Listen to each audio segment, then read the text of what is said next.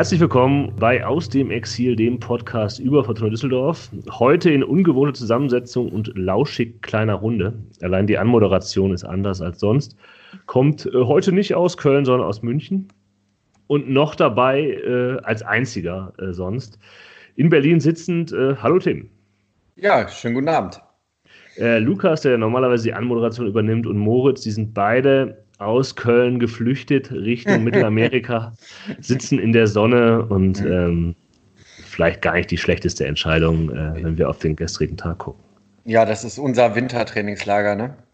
Genau, ja, ja. Die werden da also, junge nicaraguanische äh, Talente scouten für die Fortuna. Und vor allem äh, fleißig äh, äh in, äh, nach äh, Geschichten aus der Vergangenheit suchen, die wir hier noch zum Besten geben können und natürlich ähm, sämtliche Statistikseiten durchstöbern. Auf jeden Fall. Bevor wir gleich zu Leverkusen kommen, noch kurz zwei Vorabankündigungen. zum einen, falls Sie das äh, eine Datei, äh, ein äh, MP3 vermisst zum Spiel gegen, gegen Bremen. Da haben wir keine eigene Folge gemacht, sondern ich durfte im Rasenfunk etwas über den gesamten 18. Spieltag sagen, gegen die, zum Spiel der Fortuna gegen Bremen und noch ein bisschen mehr zur Fortuna. Also, wenn ihr was nochmal zurückschauen wollt auf das Bremen-Spiel und so weiter, dann soll ich die Schlusskonferenz Nummer 18 im Rasenfunk empfohlen. Und noch ein weiterer Hinweis, wir sind jetzt auch bei Spotify, iTunes und hoffentlich in euren Podcatchern. Man könnte jetzt sagen, wer das jetzt hier nicht hören kann, soll sich bei uns melden. Eventuell gibt es noch ein paar Schwierigkeiten. Ich hoffe, ähm, dass wir das regeln können, sollte es irgendwelche äh, Dinge geben, die noch nicht ganz geklappt haben. Nun gut, sofort in Medias Res. Tim, wo hast du das Spiel gestern gesehen? Ja, Tatsache, ähm, irgendwie bin ich vom heimischen Sofa nicht mehr losgekommen, nachdem ich Samstag unterwegs war. Und dafür, ähm, ja, konnte ich mir ein bisschen mehr notieren als sonst. Sehr gut. Ich war äh, erst mittags hier auf Giesingshöhen beim TSV 1860 gegen Eintracht Braunschweig. Ach. Ein sehr schönes Drittligaspiel, also wirklich. Mhm. Normalerweise mhm. ist es ja immer so ein bisschen Defensivschlacht und so weiter und so fort, aber äh, der neue Trainer bei 60 hat sehr offensiv aufgestellt, ein 4 zu 1 Sieg der Löwen. Und man trank ein paar Bier hier in der Nachbarschaft und dann ging ich nach Hause und äh, saß dann auch auf dem Sofa und habe mir auch ein paar Notizen gemacht. Ähm, es wurde nicht besser, sagen wir so, nach dem äh, furiosen Spiel der 60er gegen Braunschweig. Ähm, ja, Gedanken zur Aufstellung? Ja, also ich muss ganz ehrlich sagen, ähm, nachdem ich dann gesehen habe, wie das sich auf dem Platz darstellte, in so einem 4-1-4-1, ähm, ja, fand ich gut. Ich fand das eine gute Aufstellung.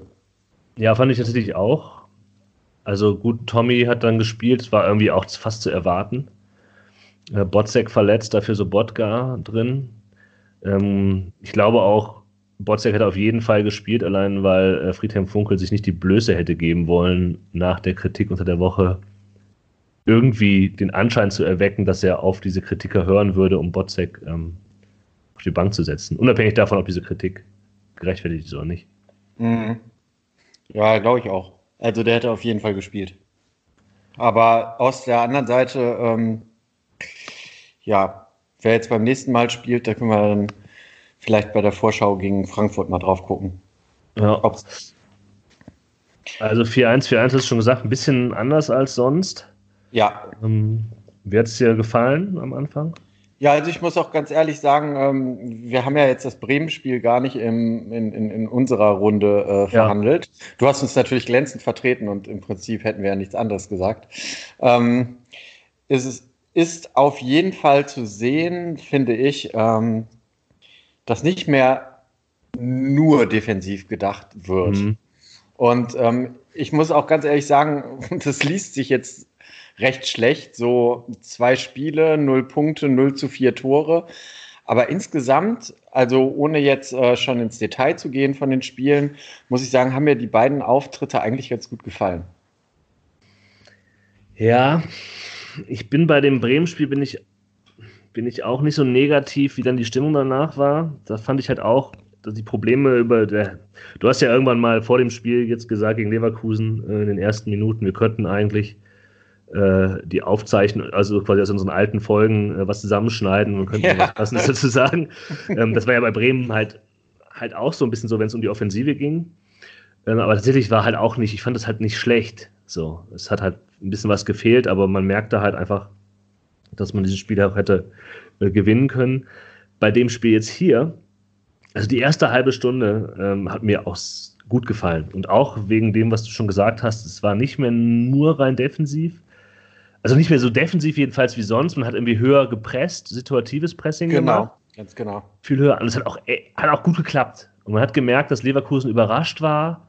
Viel hinten erstmal den Ball zirkulieren lassen, um zu gucken, nur, was machen sie jetzt ja eigentlich? Damit haben wir nicht gerechnet. Ähm, und auch so Morales in die Achterposition zu nehmen, hat mir auch eigentlich ganz gut gefallen. Also es gab viele Momente, wo ich dachte, ah, der kann schon kicken eigentlich. Mhm. Ähm, ja, es gab auch wieder Momente, wo er nicht so stark war, aber ja. irgendwie. also, ja, ich meine, das ist ja äh, auch so eine Frage, weil wir ja halt äh, über die Aufstellung äh, und die Einstellung, äh, ich finde, die hat gestimmt, aber ich meine, klar, man spielt halt mit demselben Spielermaterial bis auf äh, Steven Skripski, äh, das man in der Hinrunde zur Verfügung hatte. Und ähm, gut, vielleicht liegt da auch ähm, ein bisschen das Problem. So, ähm, ich meine, wir haben schon äh, in unserer Hinrundenrückschau äh, ja besprochen, dass äh, die Neuzugänge nicht wirklich gezündet haben.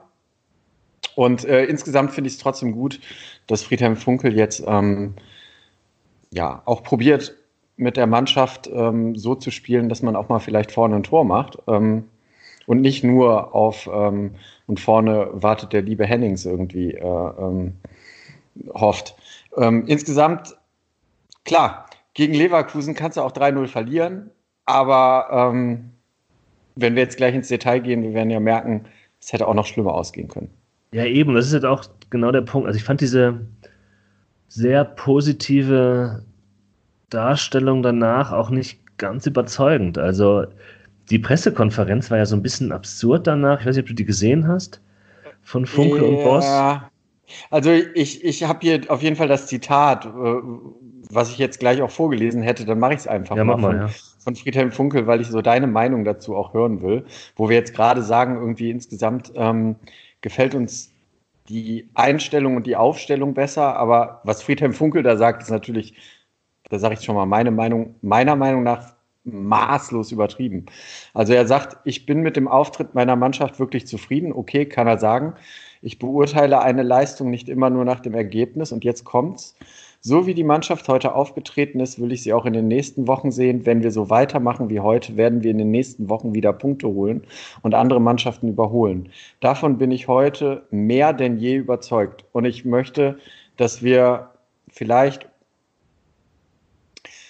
erstmal sagen, wie, wie siehst du das? Und dann in die Details gehen, weshalb du so siehst und äh, uns möglicherweise auch äh, um bestimmte äh, wichtige Szenen nicht herumdrücken, aber dass wir mal so ein bisschen nicht so chronologisch durchs Spiel gehen, sondern das vielleicht an diesem Zitat aufhängen.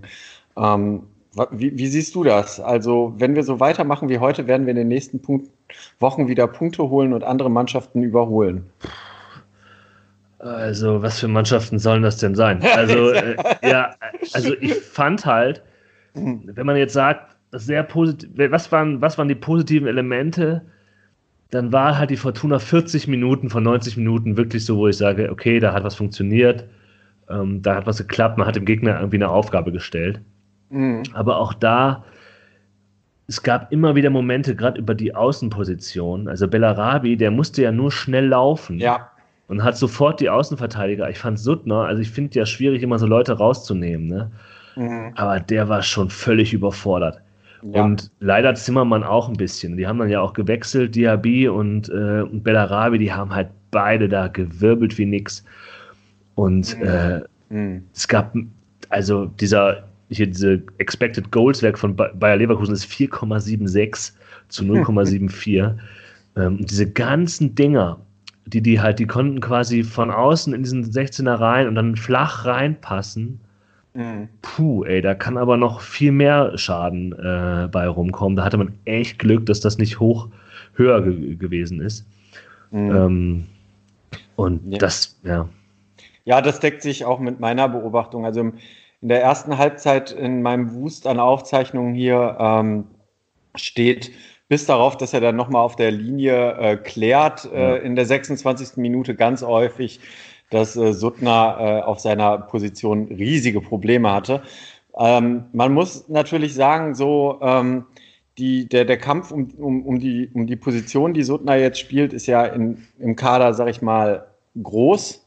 Ähm, Theoretisch mal, groß, ja. Genau, also Suttner hat sich jetzt nicht aufgedrängt und deshalb könnte man überlegen, da kommen wir dann vor dem Frankfurt-Spiel vielleicht nochmal zu, ob es da einen Wechsel gibt, aber die drängen sich halt gegenseitig immer vom, aus der Startformation raus durch schlechte Leistungen, ja. muss man mal ganz ehrlich sagen. Aber ich meine, die Idee, glaube ich, war schon dahinter, dass äh, Suttner ja nach vorne, und da hat er ja auch Ansätze gezeigt, auf jeden Fall mehr macht. So.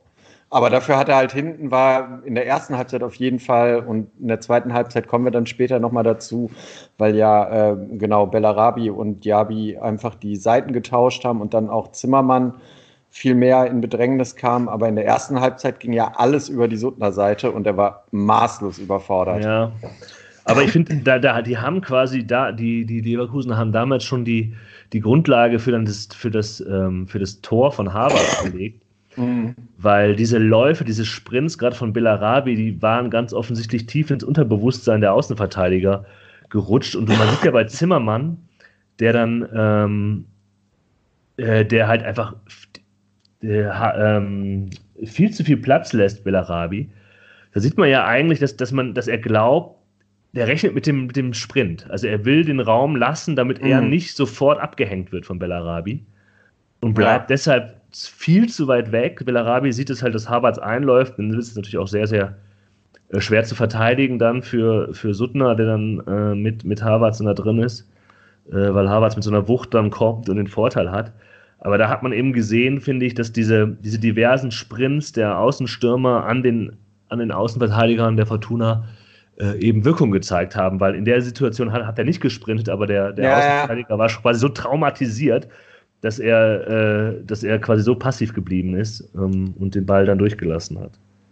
Ja, aber also ich meine, klar, äh, in dem Fall spielt das halt dann Leverkusen variabel und man sagt irgendwie, äh, okay, das ist, war ja jetzt nicht bewusst äh, äh, vorbereitet, wir sprinten da immer die Außenlinie lang und wenn wir mal was anderes machen, dann, ähm, dann, dann ist Fortuna irgendwie überrumpelt, sondern es ist halt einfach äh, zu sehen, dass Leverkusen ja dann doch auch irgendwie Qualität auf dem Platz hat. So. Ja, keine, keine Frage. Aber ich glaube, der Plan war so von wegen, wir überlaufen die und wie das in der zweiten Halbzeit häufiger geklappt hat, laufen dann von außen in den 16er rein und können dann den Pass in den Rückraum spielen. Mhm. Halt, Was ja auch sehr gut geklappt hat. Ja, in der zweiten Halbzeit, aber in der ersten Halbzeit noch nicht. Na äh, gut, also ich meine, der eine äh, Schuss, den der Suttner da von der ähm, äh, Linie wegkratzt, der ist genau ja, nach dem stimmt. Muster entstanden. So. Ja, ja, und ähm, aus, also ich meine, dass sie es so probieren, das haben sie in der ersten Halbzeit natürlich ta tausendmal angedeutet und ja. trotzdem ähm, muss ich sagen, ähm, ist mir, glaube ich, relativ klar, warum Sundner gespielt hat. Ich meine, okay, Trainingsleistung, keine Ahnung, stecken wir nicht drin, aber also ähm, da stand es noch 0-0 in der 31. Minute und ähm, da finde ich, da macht er ja über links äh, mal Dampf nach vorne und da finde ich es einfach total ja. bemerkenswert, dass dann halt nicht die hohe Flanke kommt, so die, die mhm. Parade hinrunden Halbfeldflanke, sondern es mal, ja, in den Strafraum geht ähm, flach und um ein Haar steht es dann 1-0.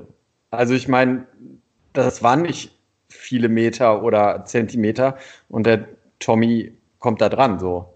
Ja, ja, das stimmt schon. Es gab auch vorher schon ein paar also die Fortuna hatte mal wieder nicht so, die hatte wieder Möglichkeiten zur Chance, aber so richtige Chancen ja. nicht. Also auch also das, in der 26. Minute ist eigentlich Erik Tommy alleine durch.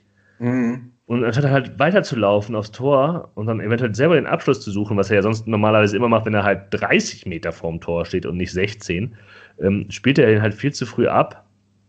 Der Ball mhm. ist dann weg. Äh, also es gab immer schon so wieder die Möglichkeiten. Es war halt immer diese starke Phase in der ersten Halbzeit, ähm, wo man, wo eben das, das mit, mit, dem Mittelfeld auch gut geklappt hat, äh, wo Morales eben Akzente setzen konnte. Mhm. Und ich hatte den Eindruck, dass sie tatsächlich So, ich habe hab mich immer gefragt, warum spielen die, das war in der zweiten Halbzeit auch nochmal, die Pässe so, wie sie spielen. Also sie haben natürlich immer diesen langen Ball hinten raus wieder gesucht, aber mhm. auch mal flacher, lang. Und ich habe gedacht, okay, die, der Gedanke ist eigentlich, glaube ich, dass, ähm, dass die klatschen lassen wollen. Also dass quasi der Ball auf Hennings kommt, mhm. der legt dann nochmal zurück. Genau. Also nicht, nicht wie sonst halt lang auf Fink und der verteilt, sondern eigentlich lang auf, auf Hennings, der lässt dann klatschen auf den äh, kommenden Fink oder Morales, der ja eben auch offensiv gespielt hat und dann geht es dann weiter. Hat halt nicht so funktioniert, muss man sagen. Aber es war halt immerhin mal was anderes als, als die Halbfeldflanken, hohe Dinger ähm, und Weitschüsse, die man sonst so gesehen hat. Ja. Trotzdem, naja. Ja, aber ich meine, also diese äh, flache, flache Variante und äh, Tommy läuft ein, äh, dann das, was du jetzt beschrieben hast, zumindest, ich sag mal, auch wenn das Spiel natürlich ganz sicher an Leverkusen geht und die auch das höher gewinnen müssen, ähm, trotzdem waren neue Elemente zu erkennen, wo ich sage, da müssen wir dann halt ähm, überlegen, gegen welche Vereine, hast schon, hast schon recht, aber äh, dass man irgendwie äh, nicht mehr so ausrechenbar ist vielleicht und äh, vielleicht auch nicht mehr nur auf Rufen Hennings hofft. Ja, vielleicht hofft man auch auf Standards, ähm, das mhm. habe ich noch irgendwie aufgeschrieben. Da hat man ja anscheinend so ein bisschen was trainiert. Es gab so ein paar Mal eine Ecke. Und da muss man ja auch sagen, die Fortuna schafft es tatsächlich, und da hat sie noch viel zu wenig draus gemacht, auch in der Hinrunde war das ja, zum Beispiel bei dem Spiel gegen den FC Bayern. Mhm. Irgendwie schafft es sie auch in solchen Situationen, wo sie unterlegen sind, noch Standards zu kreieren. Indem sie sich faulen lassen oder eben indem sie tatsächlich ähm, die Ecke rausholen.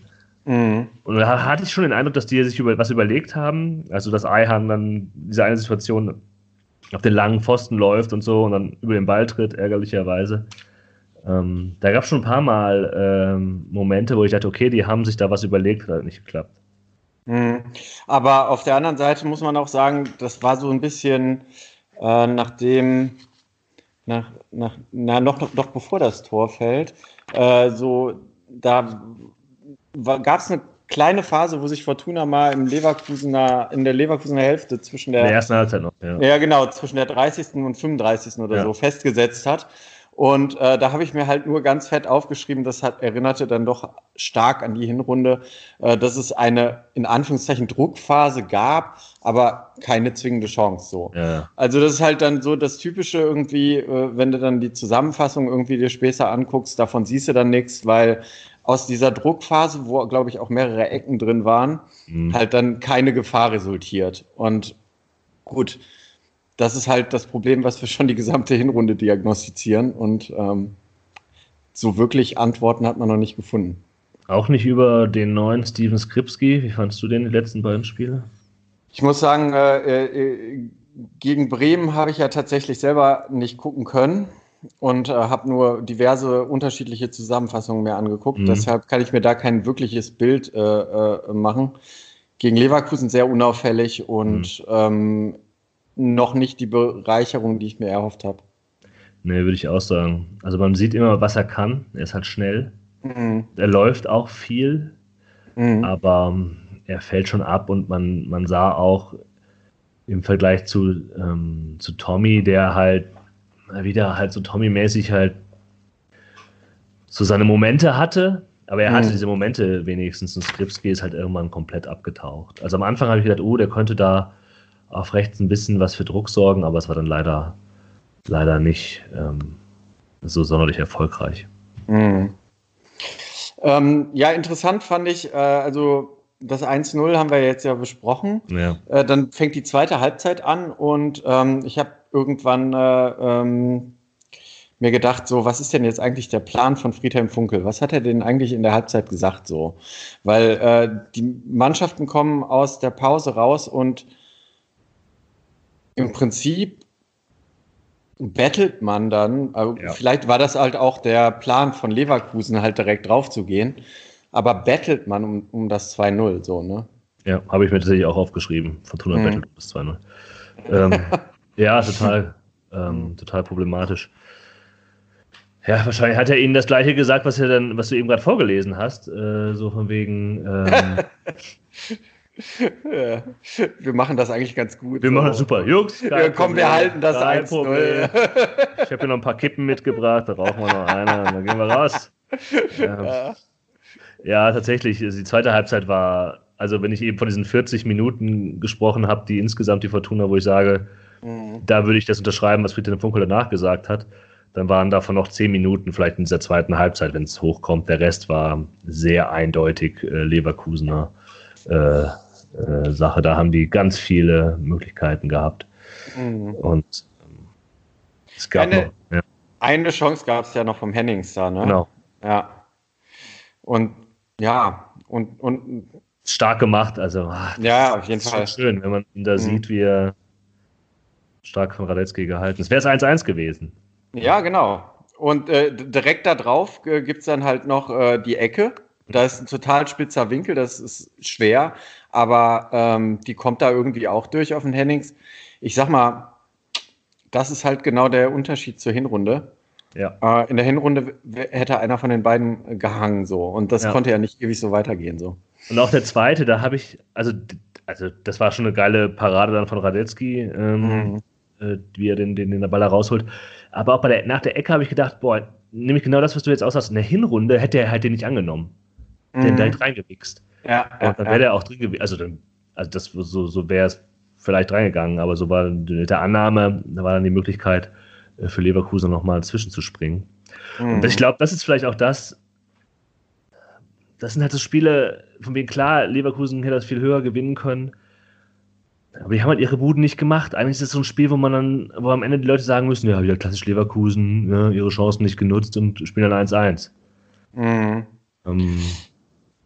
Ja, aber auf der anderen Seite, äh, was mich positiv stimmt, ist halt in der Hinrunde hättest du halt, äh, ähm, solange es 0-0 steht, noch eine viel defensiver agierende Mannschaft in, in gesehen auf Düsseldorfer Seite, die irgendwie hofft, dieses 0-0 ähm, möglichst lange zu halten und vorne passiert vielleicht was. Und das war diesmal nicht so. Also, ich sag mal, wenn man am Ende 3-0 verliert, ist halt äh, auch kacke, aber ja. Das ist eine sehr positive Sichtweise. Also, ich bin da jetzt eher so, puh. Ja, ich verstehe, was du meinst, aber ich, ich sehe da jetzt echt, ich sehe da nicht mehr so viel Land, muss ich ganz ehrlich sagen. Mhm. Ähm, ja, also wollen, wir, wollen wir, wollen wir uns äh, die, die Gegentore noch irgendwie zu Gemüte führen oder? Ja, willst du noch was zu, zu Kastenmeier sagen? Hm.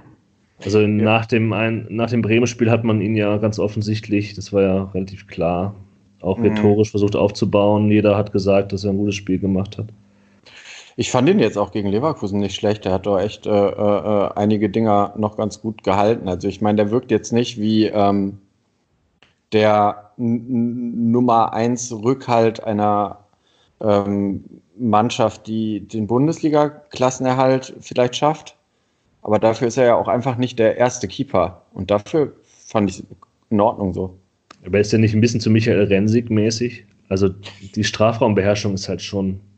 Ja, aber jetzt, jetzt, jetzt musst du dir mal überlegen, äh, äh, Michael Rensing, ähm, war auch lange der Nummer 1 äh, ja, Torhüter einer. War aber auch ein Problem. Bundesliga. Ja. ja, das stimmt. Aber ich meine, ist doch schon gut zu sehen, äh, dass so einer halt äh, äh nur Nummer 2 ist. Also ich meine, ist klar, wenn ja, äh, Zack Steffen wieder ähm, gesund ist, ähm, dann ist der Kastenmeier wieder raus.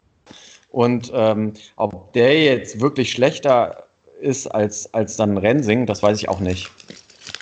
Nee, das glaube ich auch nicht. Ich finde es auch, ja. auch eher gut, einen jungen Torwart zu bringen, als jetzt Rensing, der lange mhm. verletzt war und so. Ja. Aber ja, also ich, man weiß mal, weißt du, da immer diese Kniegeschichten und dann, das ist ja alles unschön, aber es scheint ja so zu sein, als ob er, als ob es eine realistische Chance geben könnte, dass äh, Steffen noch eine Option für das Spiel gegen Frankfurt ist, oder? Ja, ich hoffe es, weil, also ich meine, aber auf der anderen Seite darfst du halt auch einfach nicht ähm, erwarten, dass ähm, bei so einem Kader, wie wir es halt haben mit den begrenzten Mitteln, ähm, da ein, ein, ein Top äh, Herausforderer für einen Zack Steffen auf der Bank sitzt, der jetzt seine Chance nutzt. Also ich, ich glaube halt einfach, äh, wir müssen hoffen, dass er gegen Frankfurt wieder fit ist.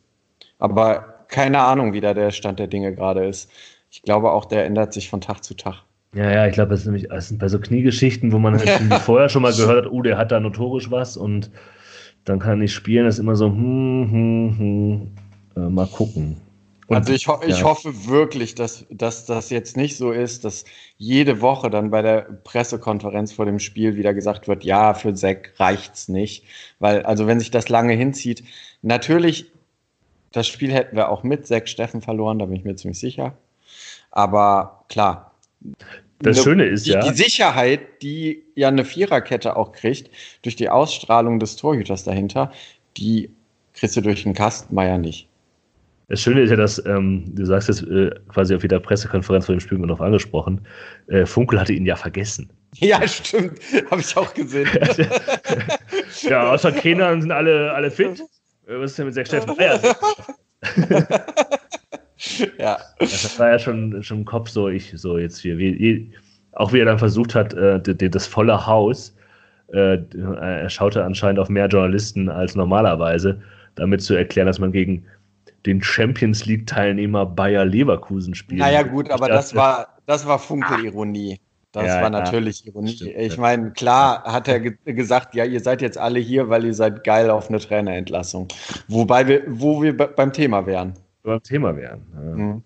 Also ganz offensichtlich äh, hat Friedhelm Funkel in, in Peter Boss einen, äh, einen Buddy gefunden, der dann auf der Pressekonferenz nachher erstmal gesagt hat, äh, wie glücklich er über diesen 3-0-Sieg äh, ist, dass, äh, das, das, das kann man ja nach so einem Spiel, wenn man das 3-0 gewinnt, da muss man glücklich sein, weil die Fortuna habe das ja sehr gut gemacht und ich denke mir, jo, da tust du jetzt ja. Funkel einen kleinen Gefallen.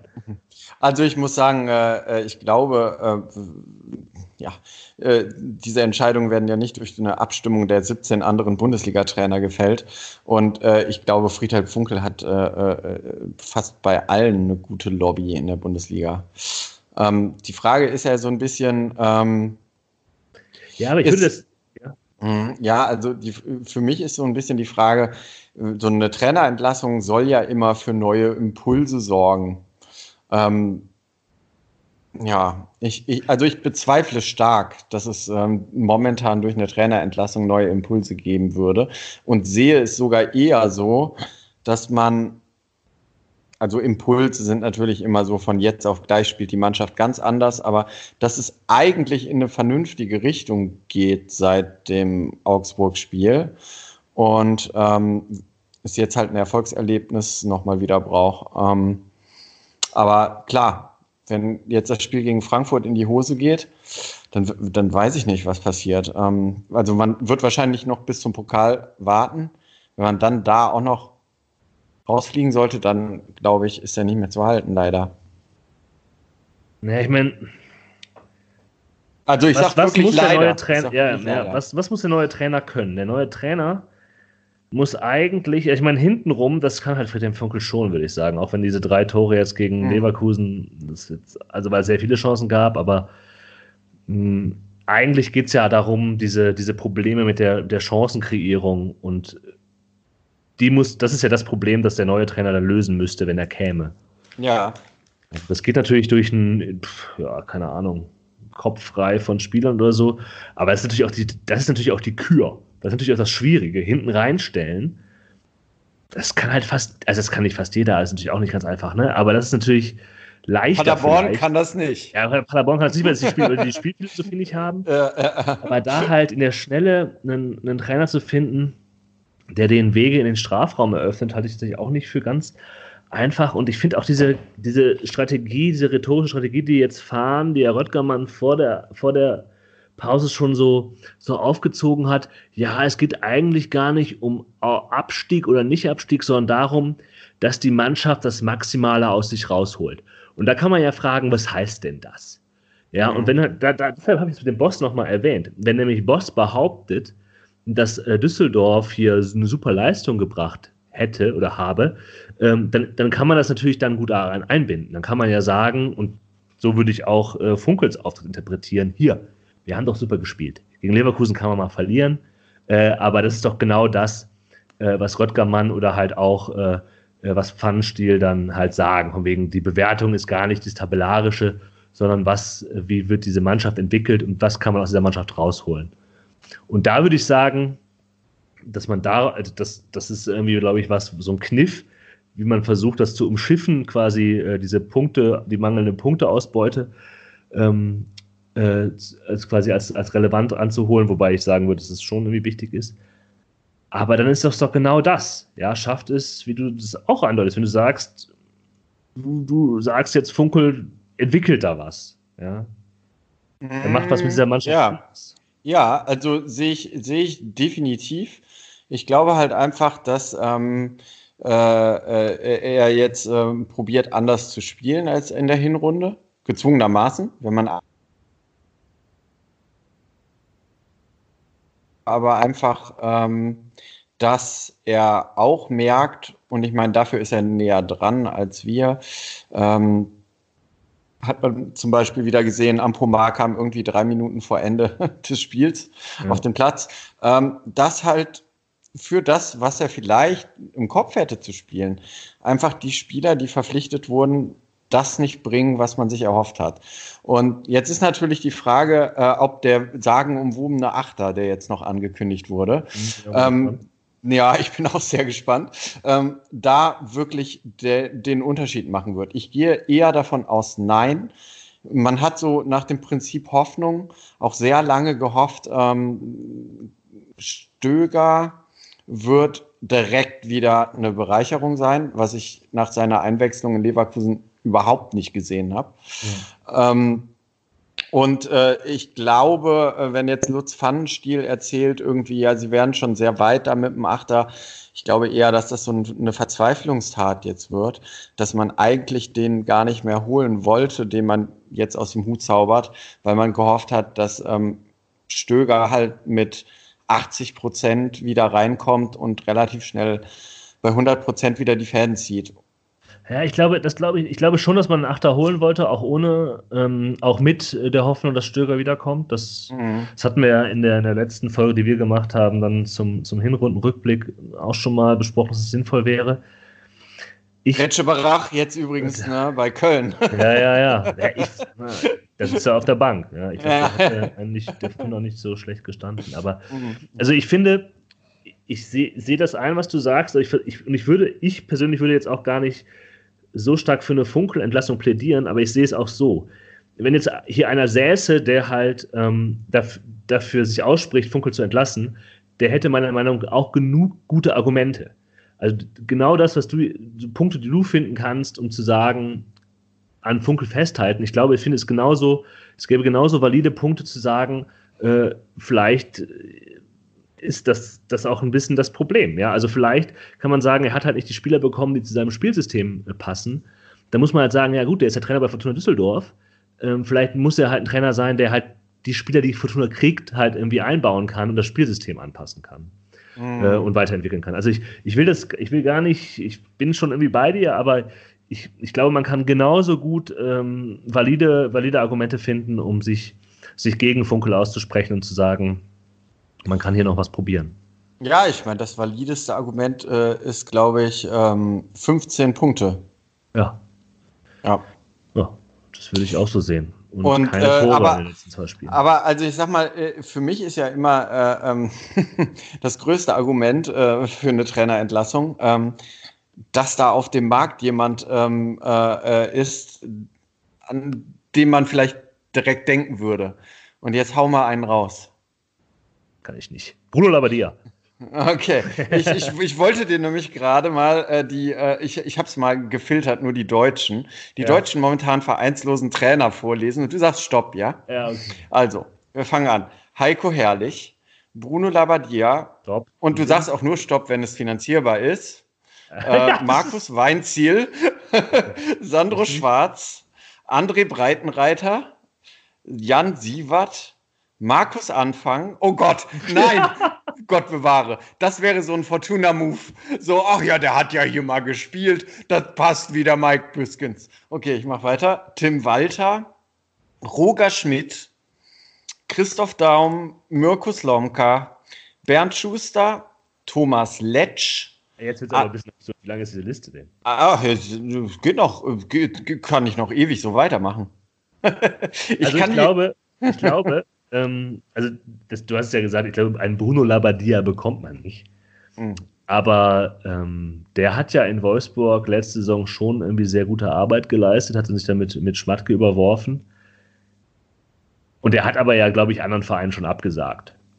Unter anderem auch, glaube ich, dem Fußballclub aus Köln.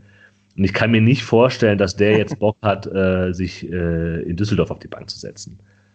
Aber ansonsten, ja, das ist natürlich ein valider Punkt. Ja. Ähm, man darf sich auch mal zurückerinnern, was man noch gedacht hat, als damals Friedhelm Funkel geholt worden ist von der Fortuna. Da dachte man ja aber auch, ja, wo haben die den, den jetzt ausgegraben? Mhm. Ähm, ja, das, das, stimmt. Aber. Ja. Also ich sag mal, zum ersten Spiel von Friedhelm Funkel, wo haben wir den den ausgegraben, kommen wir ja noch, wenn wir dann später über Kaiserslautern reden. Ach du Schande. Mhm. Da hast du mich schon wieder. Das war ja sein erstes Spiel damals gegen Kaiserslautern. Und vielleicht wird es sein letztes werden. Wir reden dann nächste Woche wieder drüber. Eventuell. Aber, aber abschließend äh, vielleicht, äh, bevor wir gegen Frank, äh, äh wir haben ja uns jetzt ganz gut ausgetauscht über das Für und Wider eines äh, äh, einer Trainerentlassung. Ähm, wenn ich dich jetzt vor die Wahl stelle, Markus Anfang oder Friedhelm Funkel? Ja, ich ich, oh, ja, ich glaube, ich kann den Anfang halt, der war ja in, in Kiel schon irgendwie gut und hat da offensiven Fußball gespielt. Aber, ja, nee. Sehr witzig, ein bisschen. Aber, und ich kann mir auch gut vorstellen, dass sie den anfragen, sobald äh, die äh, sich dafür entschieden haben, Funkel zu entlassen. Mhm. Ja, aber ich bin, ich bin auch, ich bin ja auch da, ich bin ja nicht so der große Freund von Trainerentlassungen, auch wenn man zweifelsohne immer mal wieder sieht, dass es einen Effekt haben kann und tatsächlich auch Mannschaften vor dem Abstieg gerettet hat, wie auch die Fortuna selbst vor äh, ein paar Jahren. Ja, ich würde auch noch, ich finde auch, es gibt noch Argumente, die man, die man sagen kann, da ist noch was. Ähm, man gibt ihm noch ein bisschen, aber natürlich läuft die Zeit auch weg. Ne? Also ja, Frankfurt, und wenn man da Punkte holt. Ja, und ich muss auch ganz ehrlich sagen, ähm, es gibt äh, auch ein weiteres Argument für eine Trainerentlassung, ähm, weil sich der Vertrag von Funkel ja auch nur verlängert im äh, Fall einer, eines Klassenerhalts. Da ist ja die Frage, wie das rechtlich ist, ne? Also wenn er hm. entlassen wird und die absteigen, dann, oder wenn sie dann drin bleiben würden, würde sich dann der Vertrag wahrscheinlich, obwohl er nicht mehr Trainer wäre. Nein, Nein, Quatsch. Aber also ich meine halt so, ähm, der wäre beim Abstieg eh weg. Und deshalb kann man dann auch vorher sagen, zack. Na gut. Hm. Ja. Wir werden gut. dranbleiben, wahrscheinlich wohl oder übel. Müssen, muss man. kann auch äh, erwähnen, dass, äh, wenn man es um die, um die Hintergründe im Verein geht, dass einen neuen Aufsichtsratsvorsitzenden gibt. Björn Borgerding ist gewählt worden und Sebastian Fuchs ist ein Stellvertreter, beide sehr jung. Ähm, das ist vermutlich eine Stärkung für Thomas Röttgermann, weil beide in dieser ganzen Causa äh, Röttgermann und auch die Frage, was hat er dem Aufsichtsrat vorenthalten, äh, waren die wohl die Stimmen, die sich dafür ausgesprochen haben, äh, Röttgermann den Rücken zu stärken und eben ihn davonkommen zu lassen mit den gelöschten E-Mails und allem, was damit äh, einherging. Ja, ich glaube, es ist so ein klassisches, wir müssen jetzt hier die Reihen geschlossen halten, aber es scheint nach wie vor in diesem Verein ordentlich zu rumoren. Ja, also wer da in den letzten äh, ähm, Monaten von Jahren muss man ja gar nicht reden, alles gegangen ist. Ähm, also ich sag mal, Gibt es eigentlich noch irgendjemanden? Ja, äh, klar, äh, unser, unser Teamarzt. Aber ansonsten gibt es kaum jemanden, äh, der, glaube ich, schon vor Funkel da war, oder? ja. Ja, ich glaube, der scheidende Aufsichtsratsvorsitzende, der war ja damals schon da, aber jetzt ist mhm. auch nur noch im Aufsichtsrat. Mhm. Ja, das stimmt schon. Da gab es schon ein bisschen Veränderungen, zumindest was die Gesichter nach außen angeht. Ja. Ja. Naja, naja. Wir werden sehen, wir werden sehen. Aber wir schauen ja. voraus auf das Spiel ganz kurz die beiden Ausblicke auf die beiden Spiele, die da kommen mögen, in der Liga gegen Eintracht Frankfurt und dann darauf folgend am Dienstagabend um 18.30 Uhr gegen den ersten FC Kaiserslautern. Kurz was zu, zur Eintracht, was ich mir da zusammengeschrieben habe, und dann kannst du deine Einschätzung geben, Tim. Aktuell Neunter, sieben Siege, drei Unentschieden und neun Niederlagen.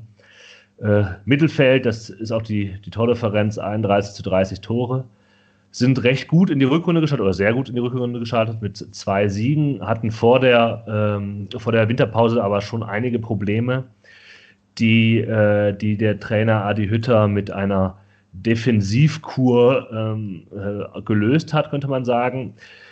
Mit Hinblick auf die Fortuna muss man betonen, dass äh, die Eintracht jetzt bis, bisher gegen zwei Gegner gespielt hat, die selber gerne den Ball haben oder zumindest nichts dagegen haben, wenn sie den Ball haben, nämlich mit der TSG Hoffenheim und RB Leipzig. Ähm, Frankfurt stand halt gut, hat mit einer Viererkette aus vier Innenverteidigern gespielt, haben gekontert, stark über Außen gespielt, insbesondere über den linken Philipp Kostic, der noch ein bisschen nach vorne gezogen äh, wurde und vorne drin stand Bas Dost. Äh, kurz zur Aufstellung, die die letzten beiden Spiele gleich waren, gleich war. Kevin Trapp im Tor, dann die, dieser Block aus vier Innenverteidigern, Almami Touré, David Abraham, Martin Hinteregger, der sehr torgefährlich ist, ähm, hat irgendwie schon sechs Tore gemacht als Innenverteidiger. Ähm, Endika spielt dann Linksverteidiger, aber eben auch durchaus als Innenverteidiger einzusetzen. Ähm, Im Mittelfeld defensive Reihe Gibril So und Sebastian Rode.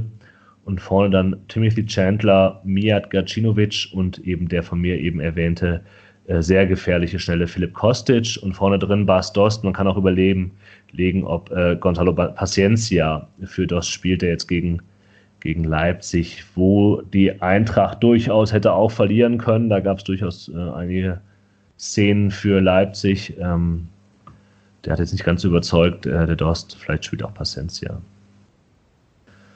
Also, wenn ich an die Außenstürmer von Leverkusen denke und wie, was die mit den Außenverteidigern der Fortuna gemacht haben, dann wird mir das sehr flügellastige und flankenlastige Spiel äh, der Eintracht jetzt nicht unbedingt äh, behagen. Mhm. Aber würdest du sagen, dass man zu einer Fünferkette zurückkehren sollte?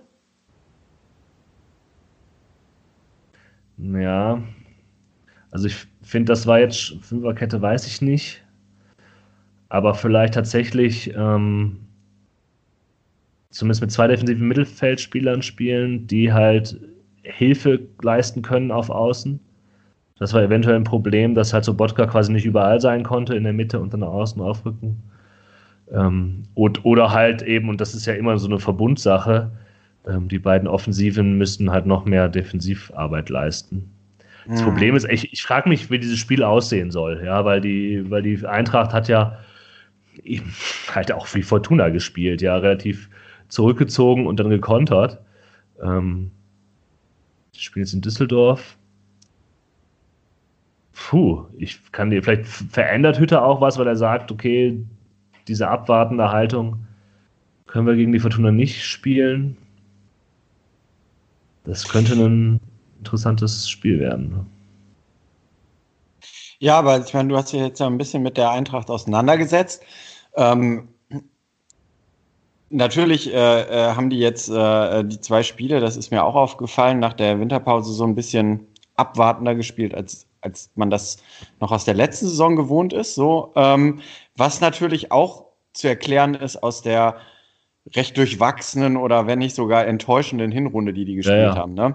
Ja. Und äh, äh, von daher, wie schätzt du das ein? Also ich gehe ja stark davon aus, äh, dass sie jetzt wieder ein bisschen mehr so, äh, äh sag ich mal, nicht zerstörerisch, sondern kreierend, äh, ähm, ähm, offensiver, gerade gegen Fortuna agieren werden und Fortuna sich durchaus darauf verlegen kann, erstmal zu reagieren. Das weiß ich nicht.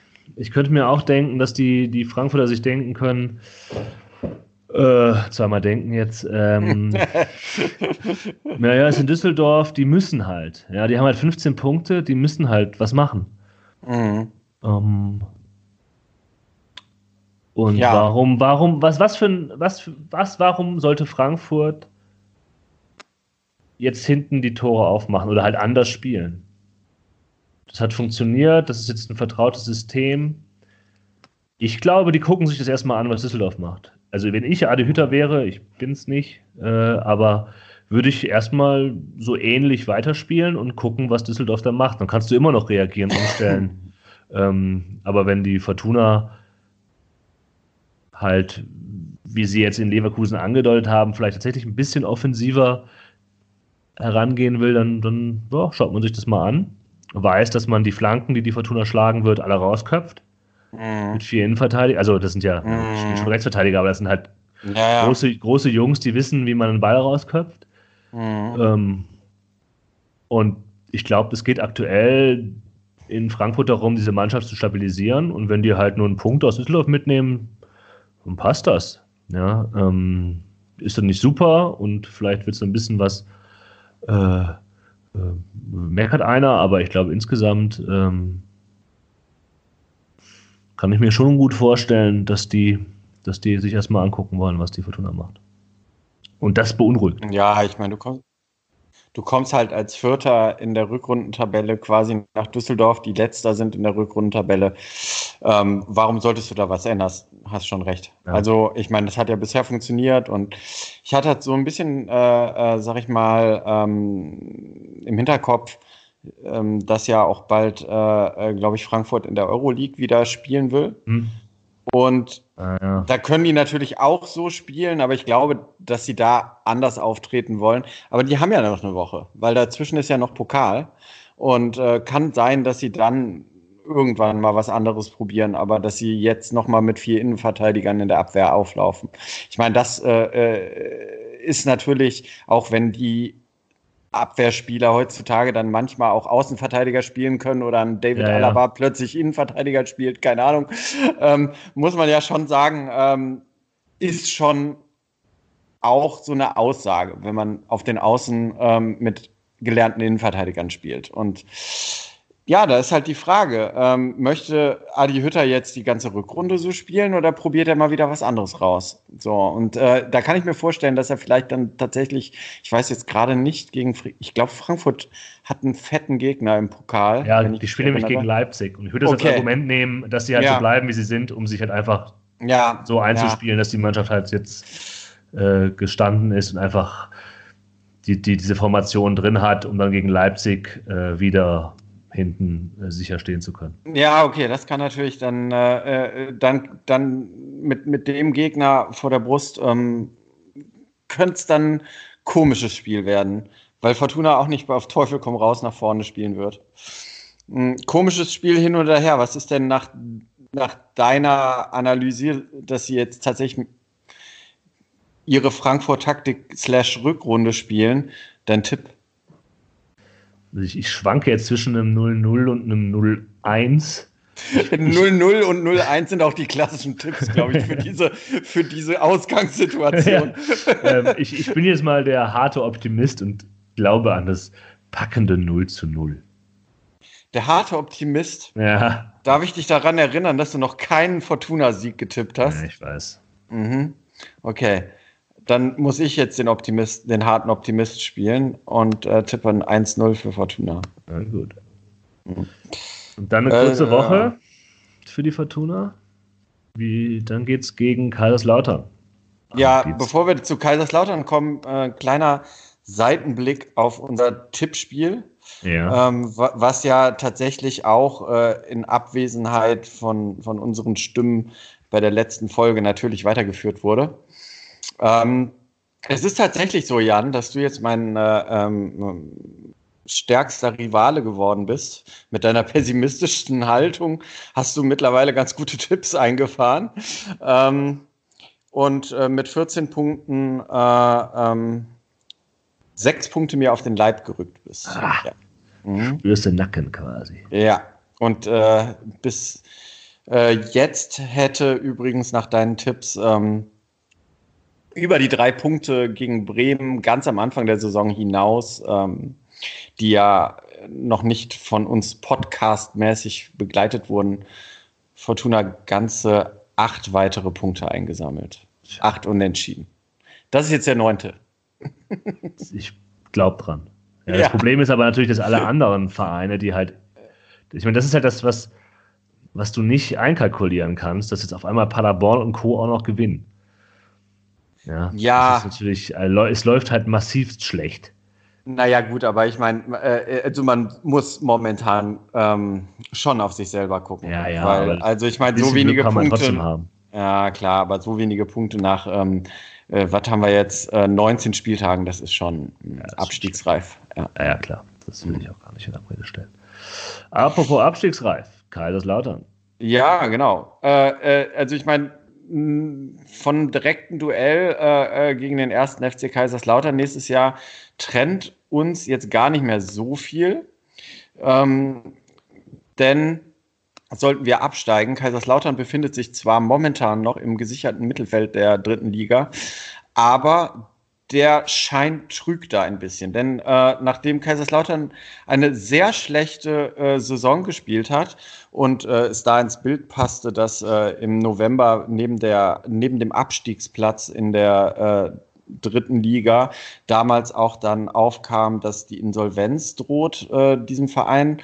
Ähm, hat tatsächlich Boris Schommers den Trainerposten übernommen, ehemals noch bekannt aus ja, Bundesliga-Abstiegszeiten beim ersten FC Nürnberg und äh, hat seitdem tatsächlich fünf Siege und zwei Unentschieden. Das heutige Spiel eingerechnet, das gegen Groß Asbach 0 zu 0 gespielt wurde, ähm, eingefahren, was erstmal sich sehr gut liest. Ähm, ja, Kaiserslautern ist natürlich, äh, gerade wo wir heute viel über Friedhelm Funkel und seine mögliche Entlassung geredet haben, äh, auch das Stichwort, wenn man darauf guckt, ähm, was es ist ja eigentlich ein Klassiker, ne? Also Fortuna gegen Lautern hat man eigentlich immer, da denkt man, ach ja, das sind alte große Bundesliga-Zeiten, aber ja, ein Spiel in der zweiten Bundesliga gab's, ähm, da war ich auch im Stadion. Ähm, da befand sich Fortuna im Abstiegskampf der zweiten Bundesliga im Jahr 2016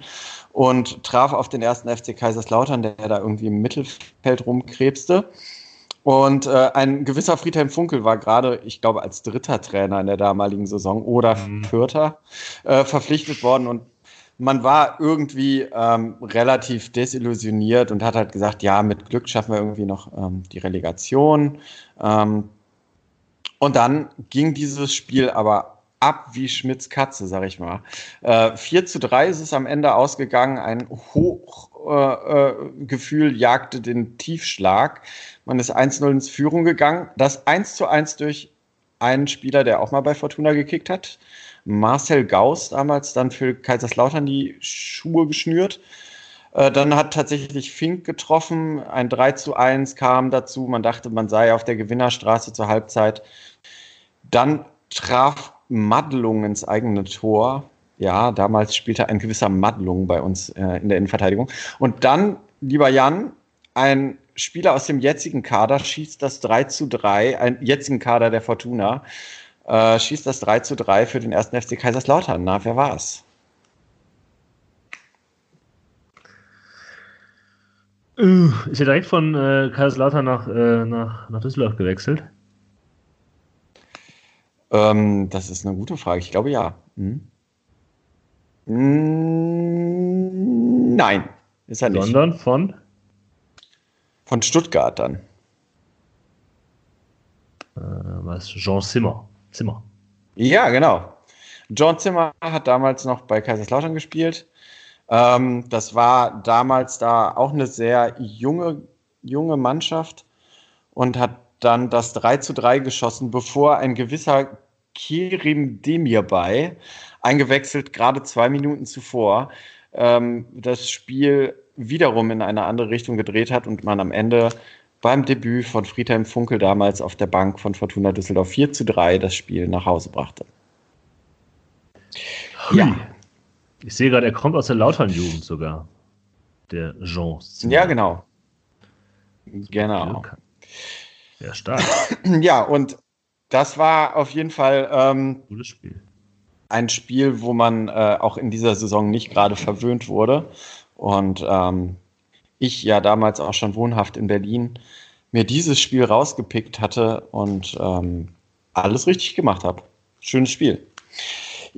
Sowas erwarte ich äh, tatsächlich nächste Woche nicht. Ähm, es ist tatsächlich so, dass ähm, der erste FC Kaiserslautern zwar mit einem total ausgeglichenen Torverhältnis dasteht, 36 zu 36 Tore, aber ich gehe mal davon aus, und die haben jetzt auch öfters mal zu Null gespielt, äh, dass man da nicht ins offene Messer laufen wird, sondern dass man Fortuna kommen lassen wird. Fortuna wird wahrscheinlich ähm, ja, wieder mal nicht mit ähm, Kreativität glänzen, außer Herr Stöger oder der, die, die, die schwarze Acht, die dann noch kommt, keine Ahnung, der ominöse Achter, äh, ähm, kommen mal aus dem Quark. Und von daher rechne ich, ich eigentlich mit einer recht zähen Partie. Mm, und ähm, Kaiserslautern, gut, die haben jetzt halt die, von den sieben Spielen, die ich eben angesprochen habe, wo fünf gewonnen wurden, sind die zwei Unentschieden jetzt halt die letzten zwei Ergebnisse. Also vielleicht ist der Hype da schon wieder ein bisschen weg, aber die stehen auch nur sechs Punkte entfernt von Relegationsplatz nach oben, haben immer noch gegen die Insolvenz äh, äh, äh und die möglichen Lizenzaufnahmen zu kämpfen, auch wenn in dieser schweren Stunde im äh, November ähm, den Auf, der Aufsichtsrat durch einen Menschen, den wir alle kennen, äh, gestärkt wurde, den Dr. Markus Merck, der da tatsächlich jetzt den Aufsichtsrat äh, mitführt und äh, seine Kontakte spielen lässt, um diesen Verein zu retten, was ja dem ersten FC Kaiserslautern auch auf jeden Fall äh, zu wünschen ist. Ich glaube, sein ähm, Vater war, ich glaube, der war immer schon bei Kaiserslautern der Merck und ich glaube, sein Vater mhm. war äh, der lange Funktionär, wenn ich mich nach diesem Markus Ja, Merck das heißt aber auf jeden Fall für Kaiserslautern für Kaiserslautern äh, ist das, während das für Fortuna ein Innehalten ist äh, im Abstiegskampf, natürlich das Spiel des Jahres. Es geht um Geld und Geld kann Kaiserslautern gut äh, gebrauchen. Es geht um Positionierung für Sponsoren und ähm, es ist immer unangenehm, auf dem Betzenberg anzutreten. Das, die Hütte wird voll sein. Die haben auch einen ziemlich guten ähm, Zuschauerschnitt äh, für die dritte Liga. Und ähm, das wird unangenehm, das Spiel. Und ja, ich sag mal so, ich glaube, äh, äh, nicht nur wegen des Pokals, sondern wegen diesen ganzen Sachen, die ich gesagt habe, äh, auch äh, Stadion da, ähm, schwierige Situation, schwierige Stimmung. Das ist ein 50-50-Ding. Und äh, wenn man jetzt am Wochenende nicht irgendwie ein Erfolgserlebnis einsammelt, dann sehe ich uns da nächste Woche schon ausscheiden. Ich glaube ja an ein 2 zu 1 der Fortuna. Und ich sagte auch, ähm, eins davon wird ein Standard-Kopfballtor sein. Also ich hoffe so ein bisschen, dass die, dass die Fortuna irgendwie den Standard für sich entdeckt, um dann Tore zu kreieren und äh, völlig unterschätzt gegen, der Standard, dieser eben. Standard. Äh, und äh, die werden da halt eine Variante nach der anderen auspacken und ähm, dann 2 zu 1 knapp in 90 Minuten das Spiel gewinnen. Mhm. Okay.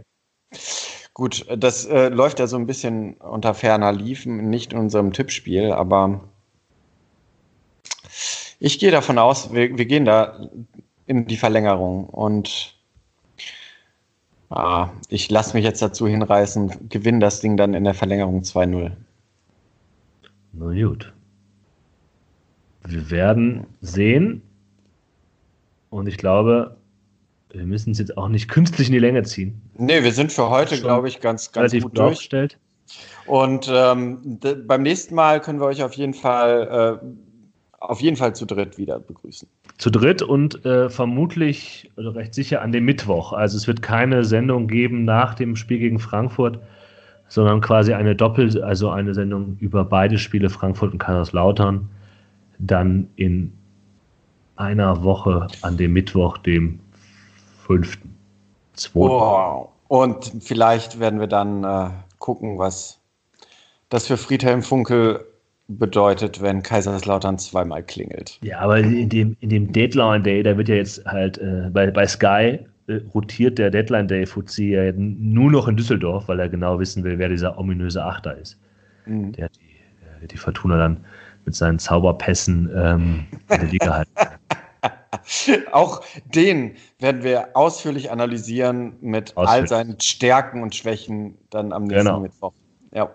Ich freue mich. Jo, macht's gut. Ciao. Ciao, ciao.